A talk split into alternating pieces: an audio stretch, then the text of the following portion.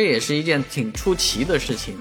上海对于呃很多人来讲是一个容易出签证的地方，而日本呢对上海的公民呢也是有另眼相见之说啊。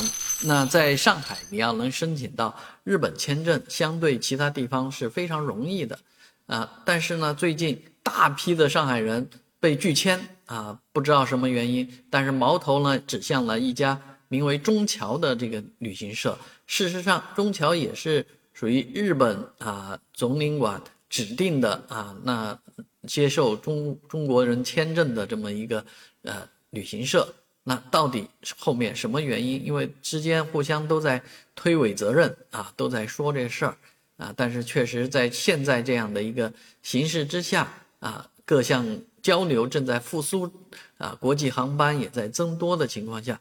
日本为什么要对中大量的上海公民啊拒签呢？